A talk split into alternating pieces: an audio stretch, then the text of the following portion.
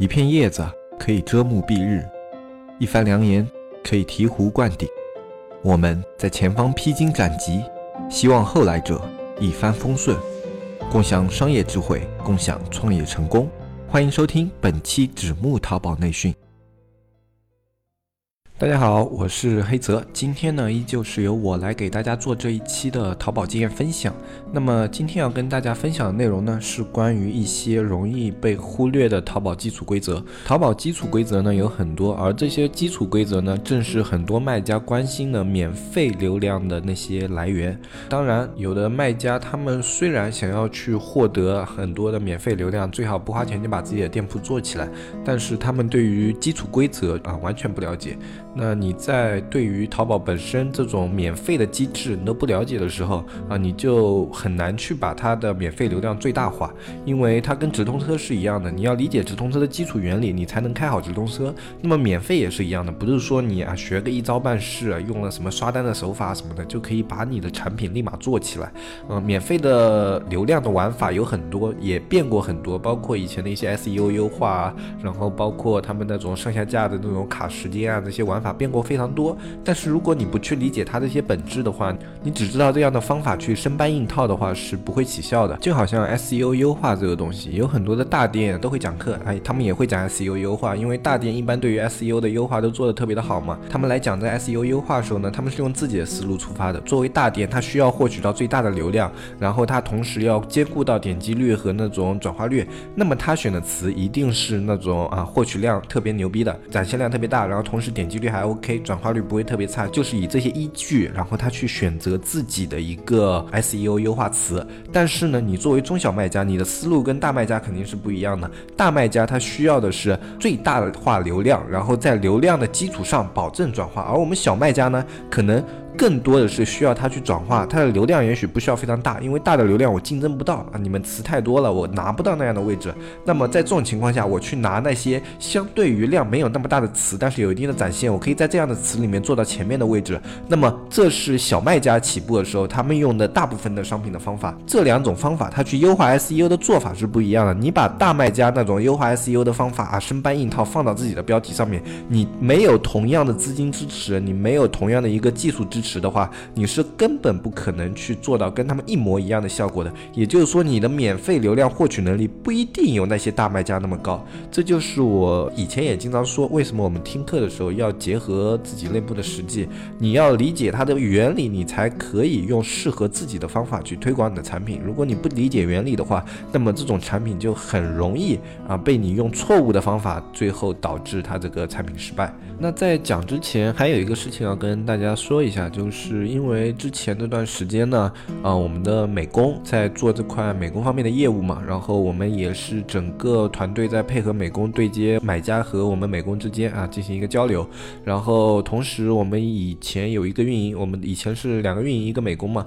然后现在的话有一个运营因为自身的个人原因啊暂时离职了，所以我们社区最近的话工作量和工作压力都会比较大一点，因为我们现在不是开放那个答疑服务嘛。每天的话，我们社区的过来问问题的卖家非常的多。其实我们现在运营更大一部分的时间是在做这样的一个事情，然后呃，就导致我们现在只有这一个运营呢，他时间有点跟不上。那同时要准备内容，还要去做答疑的话，他的时间就跟不上了。然后之前也有几天，就是它的内容会有断更这样的现象，因为你要去做答疑，还要去整理内容的话，有时候你答疑答完了回来整理这个内容时间就不够了。虽然这些工作听起来都挺简单的，但是如果你自己有尝试过实际去做这样的工作的话，其实它还是很花费时间的，特别是答疑这一块。所以说呢，我们现在我们为了公平的对待我们那些已经付费的卖家，我们现在答疑服务就只针对于已经加入社区的卖家开放啊。我们以后的话就是，如果你没有付费加入社区的话，我们就不会把我们运营的时间，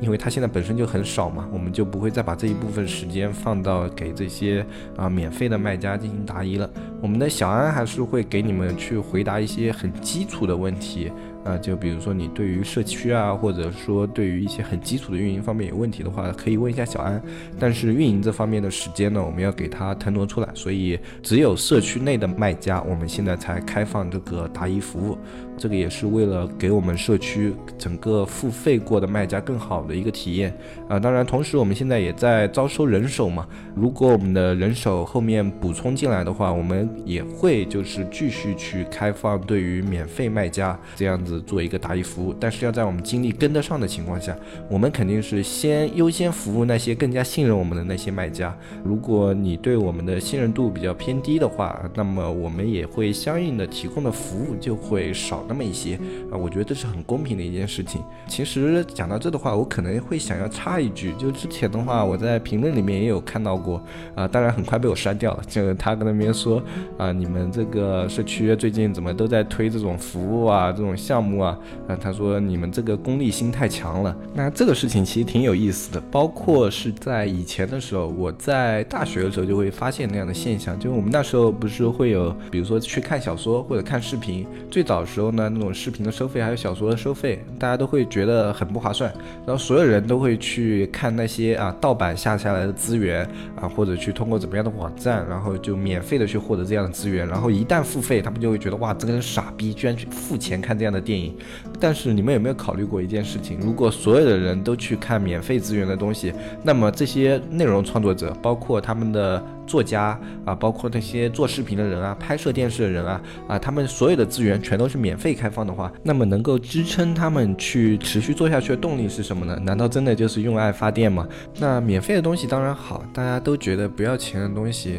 弄到就是赚到嘛啊，那难道去收费或者说我给大家提供有偿服务，这是一件非常可耻的事情吗？就我很讨厌的是一点，就是这些字里行间透出的那种指责的意味。嗯，我非常不喜欢这样的感觉，因为我是一个商人，我本身是做生意的。我用我的技术，我用我的资源去给大家提供服务，然后我从中去获取一定的利益。我为什么要为这件事情感到可耻的？就好像你去外面上班啊，你辛辛苦苦付出了自己的劳动、自己的智慧、自己的技术，然后你在拿到工资那一刻，你是不是觉得这钱应该是理所应当的，而不会觉得我拿到这个钱我应该感到羞耻？这个道理是一样的，商人也是在用他们的智慧、他们的资源、他们的技术去赚钱。我们既然能够提供这样的，服务给大家，那么我们从中去获取一定的利益，我觉得这有什么不对吗？我可以告诉大家，这件事情我们肯定有在赚钱啊。我们从你们这里收的钱，然后再去支付给美工工资，我们中间肯定是赚取了一定的利益。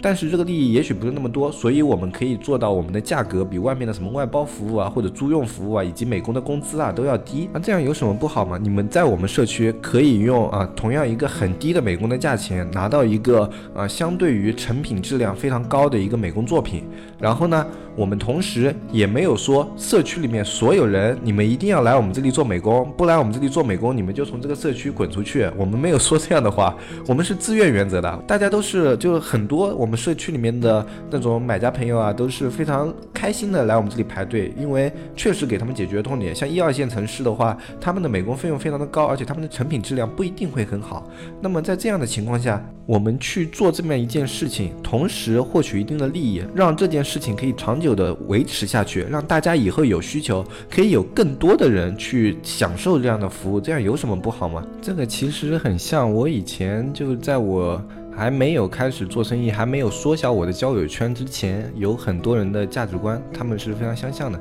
就这些人的价值观是什么呢？你不能让他知道这个商品的成本是多少。比如说买一件衣服，如果他知道这件衣服的成本是二十五，你让他花二十六元去买这件衣服，他都不愿意。就在这样的人的观念中呢，他有一个非常奇怪的点，就是这个世界上没有人可以获取利益，除了他自己，其他获取利益的人都是王八蛋。可能在我们的听众群。里面听这样的事情会觉得很奇怪，因为就我们的听众素质啊，平时留言啊以及互动的时候，我都感觉到我们的听众素质是非常高的那种啊，就是对于投资、对于创业，还有对于商业都是有自己思考的。然后，但是偶尔还是会有出现，就可能他就点到了那一期吧，然后他就听了这样的内容，然后他就这样去评论。这样的人呢，也不会是我们的长期粉丝。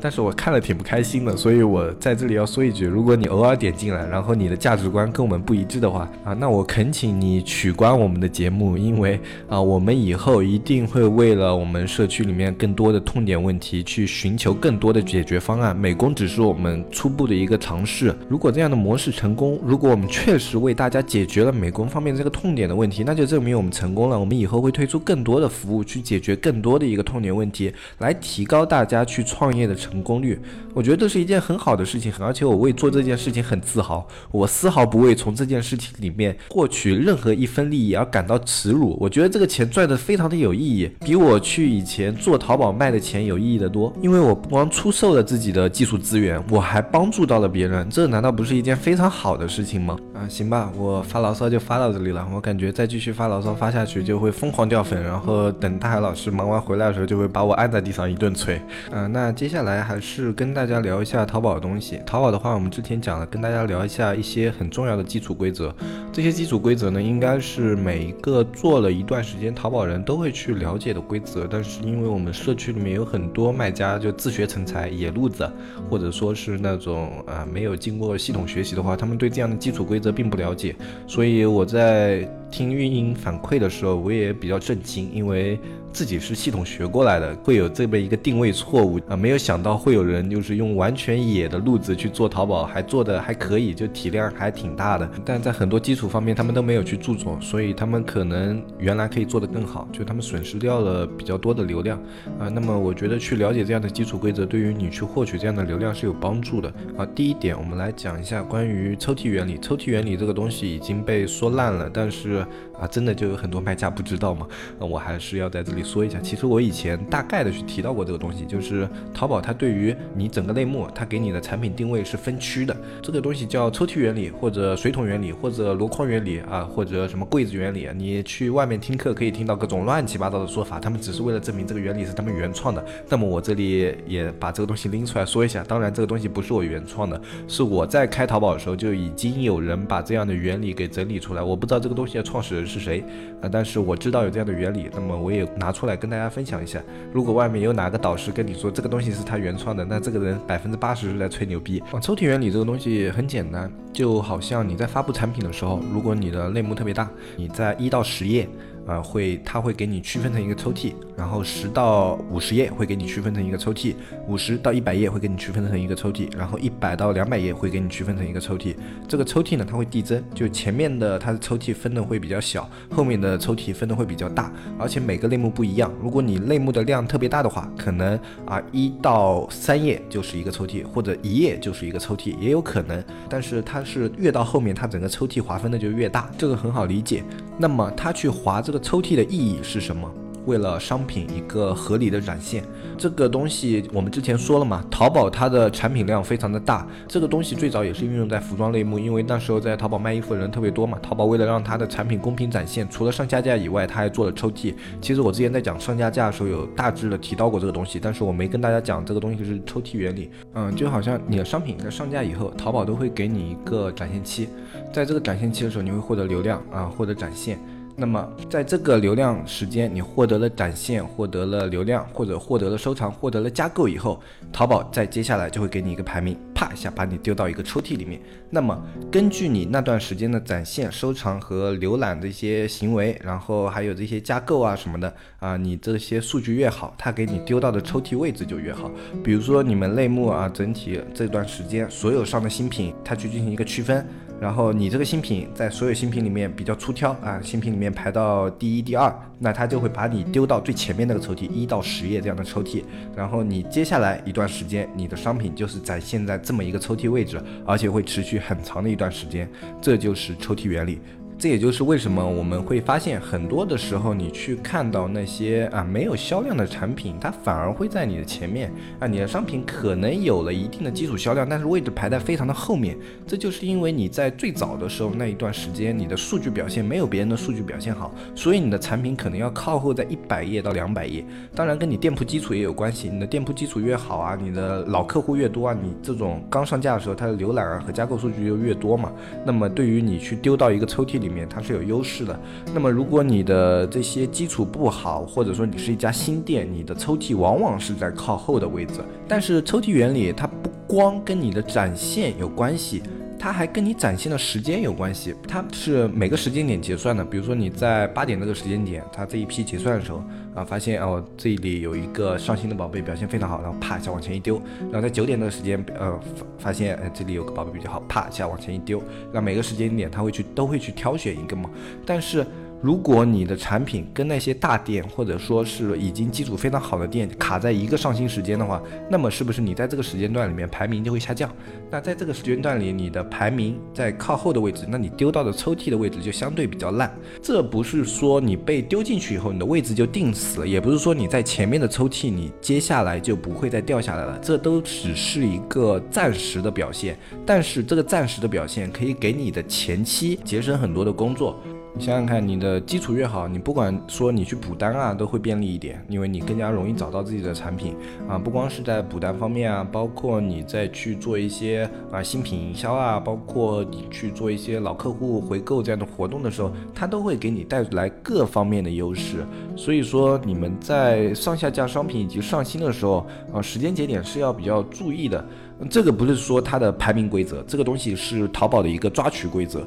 跟你去卡上下架时间是不一样的东西。它是只是你在那个时间点你表现了比较好的数据以后，它会把你抓取到那个抽屉里面，而不是说你卡的那个上下架时间，你可以在这个时间获得更多的流量。它跟上下架是有所区分的概念啊，这个东西大家要稍微去区分理解一下。那接下来再跟大家讲一下一个类目规则。类目规则的话，在部分类目不存在有这样的问题，因为比如说你。你是做耳机啊这样的品牌，你的类目基本上是不会放错的。但是对于衣服啊或者运动鞋这样的东西，它就会有很多的一个类目区分。这个东西的话，我。已经在节目里说了非常多遍了，我强烈建议大家去买一个那个市场行情标准版。这个东西里面呢，你可以去把你的类目的主搜索词，就比如说你是做呃耳机或者你是做鼠标的，你把这个词去搜一下，它下面会给你展示它的类目占比。比如说鼠标这个东西在电脑外设里面占比啊百分之九十几，搜索量占比百分之九十几，那么你是不是把鼠标去投入到电脑外设这样的一个类目啊？它是能够拿到最多的一个搜索量的，你也是最容易把它。做起来的，同时还有一些比较特殊的，像运动鞋。运动鞋这个东西，它你去搜运动鞋这个词的话，你会发现它分成了三个大类啊，有女鞋、男鞋，还有一个叫运动跑鞋这样的三个大类。这三个大类几乎平分了运动鞋这个词它的类目占比。那么在这种时候，你就要去进一步的细化你的产品定位，你是要做男运动鞋、女运动鞋，还是一个专门的运动跑鞋这样的一个类目啊？你去做不同的一个类目的话，它能够拿到搜索量就不一样。但是也有一些是非常非常非常特殊的一些类目，比如说像啊有的那种空气净化器，它的滤芯啊这样的产品呢。很少有人会去专门搜啊空气净化器，然后滤芯啊这样的一个词，他可能会搜一下空气净化器，然后去里面看看有没有卖滤芯的。他不一定会搜空气净化器滤芯这个词，因为他不知道。这个滤芯是个什么玩意儿？他不知道这个东西叫什么，他只会搜空气净化器，然后去找这样的一个东西，所以有时候就会导致你去搜这个词的时候，它有可能在空气净化器这个类目里面，它占比会更多一点啊。有时候你去做这个类目的时候，就考虑你是到底要把它放在配件类目里，还是给它放到空气净化器类目里面，因为它在前一个类目虽然不标准不匹配，但是它可能有更多的一个展现指数，这是一个比较奇怪的现象，但是真实的存在于某些类目里面，特别是有的配件类目，我。这只是打个比方啊，那个不一定是这个样子的，你一定要自己搜了以后去看一下才知道。你不要说你是空气净化器的，你就回去把那个类目给换一下。因为我已经很久没有看这个数据了，它这个数据根据你这个产品的普及度啊，大家对这个东西的认知度不一样啊，他们搜索最后的一个表现也会不一样。所以你要实时的去搜一下自己这个类目的表现。大家不要因为我刚刚这样说了，你万一真是一个做空气净化器的，把类目改一下没有流量了，你别来找我，你一定要自己搜一下啊。我还是强烈建议大家去买那个市场行情基础版。有很多功能在市场行情里面都是非常实用的，你九百块买不了吃亏，买不了上当啊！反正你开直通车开个十来天，你也要花这点钱。你去买一个很非常有用的工具，让你的数据可以更加精准，让你的分析可以更加的高效。那么我觉得这个投资还是比较划算的。专业版的话，根据你的需求不同，不一定要买三千六，它的投资也不是特别高嘛。但是你如果基础版你先买嘛，如果买了已经可以满足你的需求，那不一定要买更高的那一个啊。当然。然更高那个，如果你买了，它还是会起到一定的作用的。包括人群画像的功能是要在三千六的版本里面你才能看到啊，它对你的一个去定位。你的产品价格什么的会有很大的帮助。那那好，我们接下来再说一个，就价格规则。价格规则这个东西是我发现特别特别特别多的卖家不知道，这个东西我也是比较震惊的。就价格规则是什么呢？啊，你自己用两个不同的账号，一个买的东西平时比较贵一点，一个买的东西比较便宜一点，或者你就用随便找两个账号吧，就基本上每个人搜出来的不一样。你去搜一个类目词，随便搜啊，就比如说你去搜一下夏季短裙，然后把它按价格排序，你看一下最低价格是多少，你会发现有可能你在四十块钱以下或者呃三十五块钱以下这些宝贝就全都不展示了。那么它是不是这三十五块钱以下就没有宝贝了呢？不是的，你再用一个另外的账号试试一下，然后你再去搜啊一样一模一样的词，你去搜，你就会发现它的最低价可能是二十块钱或者二十六块钱的样子。然后它是二十六块钱往下的宝贝，然后全都没有了。这就是淘宝的一个价格筛选机制，他知道你这个人永远不会去买那特别特别特别便宜的东西，他就会把这些特别特别特别便宜的的产品。帮你给删除掉，同时也是提升那些啊高客单价位啊，或者是去呃更加精准的给这些用户体验，这就是淘宝的一个价格规则。有的人觉得哇，那我卖的便宜，我只要卖的够便宜，那就一定有很多的人买，不是这个样子的啊。所以说，哪怕你有实力，你能够去打价格战，你在定价的时候也一定要注意，你不要把价格定的太低了。如果你把价格定的太低的话，别说去打价格战了，淘宝可能就直接把你枪毙在了你去战场的路上，连一个。上战场的机会都不给你，那怎么去区分自己去投入哪一个价位的价格是更加合适的呢？有两个可以参考的地方，一个是不太精准的，就是你在搜索的时候看那个喜好人数占比，就比如说多少多到多少价格区间有多少人喜欢，多少到价多少价格区间有多少人喜欢，那个喜好占比里面可以看出最大的搜索流量在哪一块的价格区间啊。如果你的商品可以去到那一个区间竞争的话，你就就尽。可能的把你的价格接近那个地方，如果有时候你可能定价高了一块两块，那么你的竞争环境不一样，就可能导致你的搜索上限就变低了。有的人可能说，哎，为什么我这边同行同城平均啊，他们的流量感觉特别的大啊？他说我的店铺表现好像也还不错啊。他说为什么这个同行同城优秀可以甩我这么多？然后我一看它价格，它价格不是一个主流价格，那么是很自然的一件事情，就是你不在一个主流区间，就表示你没有占到最主流的那一个商家。流量，你没有占到最主流的流量的话，那么你的上限就本身比别人低啊。比如说你们的点击率啊、转化率啊、表现啊都比较接近的话，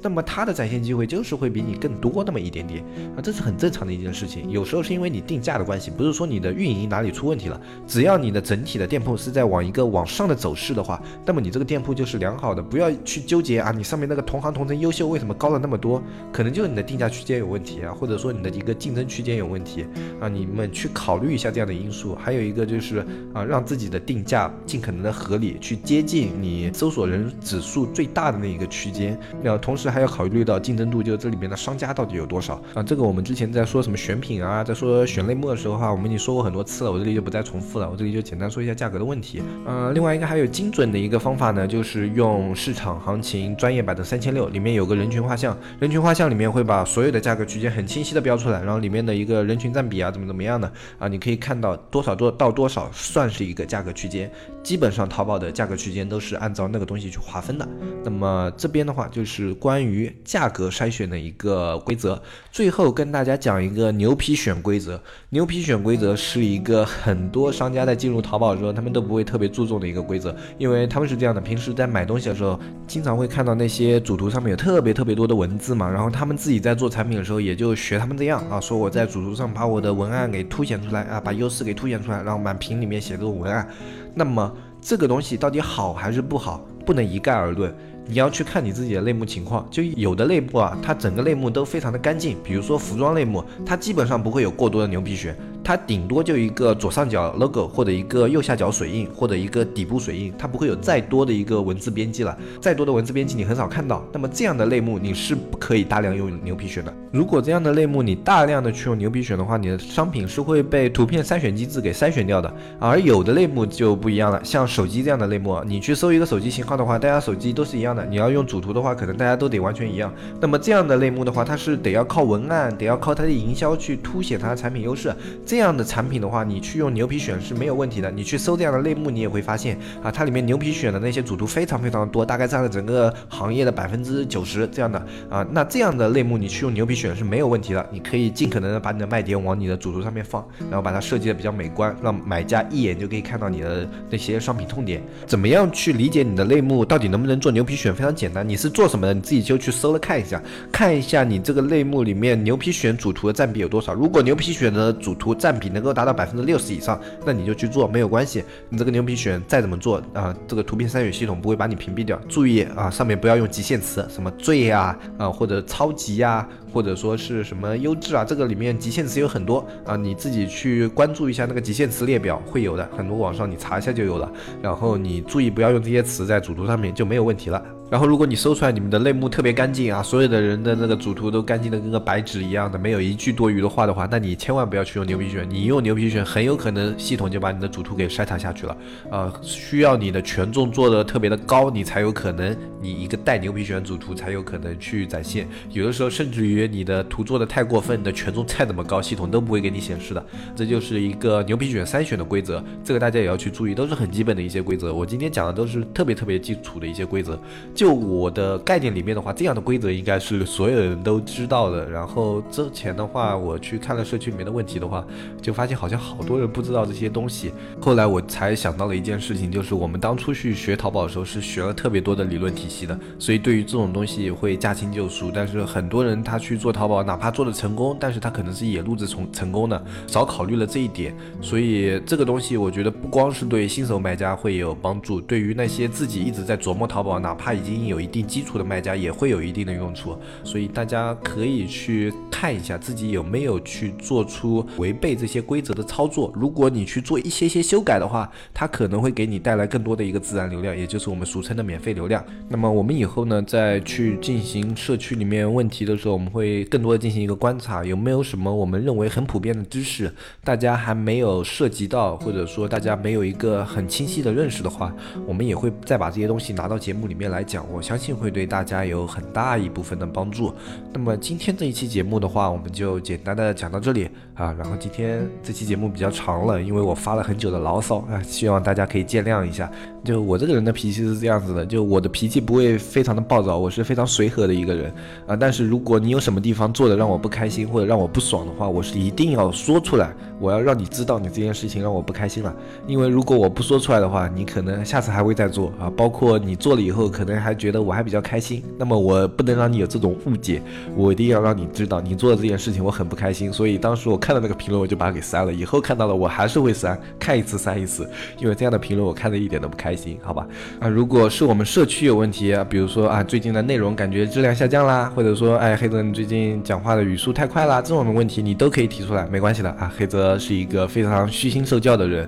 有问题的话，我都会尽可能的去适应大家的一个需求去做修改。但是如果是这种基本的三观上面的问题的话，我是不会做出任何妥协的。你要让我觉得我在赚钱是一件非常耻辱的事情的话，我是这辈子都不会干的。我觉得赚钱是一件非常有意思，而且是非常让人自豪的一件事情。没有一个点可以跟耻辱沾上边，我不知道为什么会有人有这样的观点，真的太奇怪了，对吧？今天这一期节目我也不打广告了，大家应该该知道的都知道了，那不知道的就简单说一下吧。看下面详情页啊，小安的微信加一下进我们社区，然后我们社区里面有淘宝的文章，还有美工的攻略，包括你有美工的外包需求，现在是三千一个月，短租业务的话，我们会继续在后面考虑推出，然后以后的话，我们还会考虑推出更多更多的业务。我们现在想的东西是天马行空。的，只有你们需求不到的，没有我们想不到的。我们现在唯一的问题，可能就是我们怎么样让这些事情可以更好的去适应中小卖家的需求，可以在大家的经济承受范围之内去更好的解决这样的问题。我们以后的业务会越来越多。我们现在只是一个起步，如果我们起步第一步成功了，就会有第二步，第二步成功了就会有第三步。那如果我们第一步就把自己给摔死了，那么就不会有第二步、第三步、第四步了。也有可能没摔死，那我们还会继续尝试。但是摔死了的话，那就没有后面了啊！希望我们这一步一步走下去不会摔死吧，因为我相信我们听众朋友啊，以及我们社区里面的各位给我们打的地基是非常坚实的，大家给我们的支持，我们一直都有听到，也感觉非常的感动，非常激励人心。我跟大海老师最早的时候，我们在没有任何的呃利益的情况下去坚持做这样的事情，跟大家的支持是分不开的啊，所以非常感谢大家一直对我们节目一直以来的支持啊，也希望大家以后可以继续支持止步社区。如果我们有做的不好的地方，尽管在下面说出来，这是没有关系的。我们整个团队都是非常虚心受教的人，我们一定会不断修改、不断进步的。哎呀，好像今天有点肉麻了，我是不是这种高冷的形象瞬间人设崩塌了呀？感觉不太好。但今天就说到这里吧，我是黑我们下期再见，拜拜拜拜拜拜。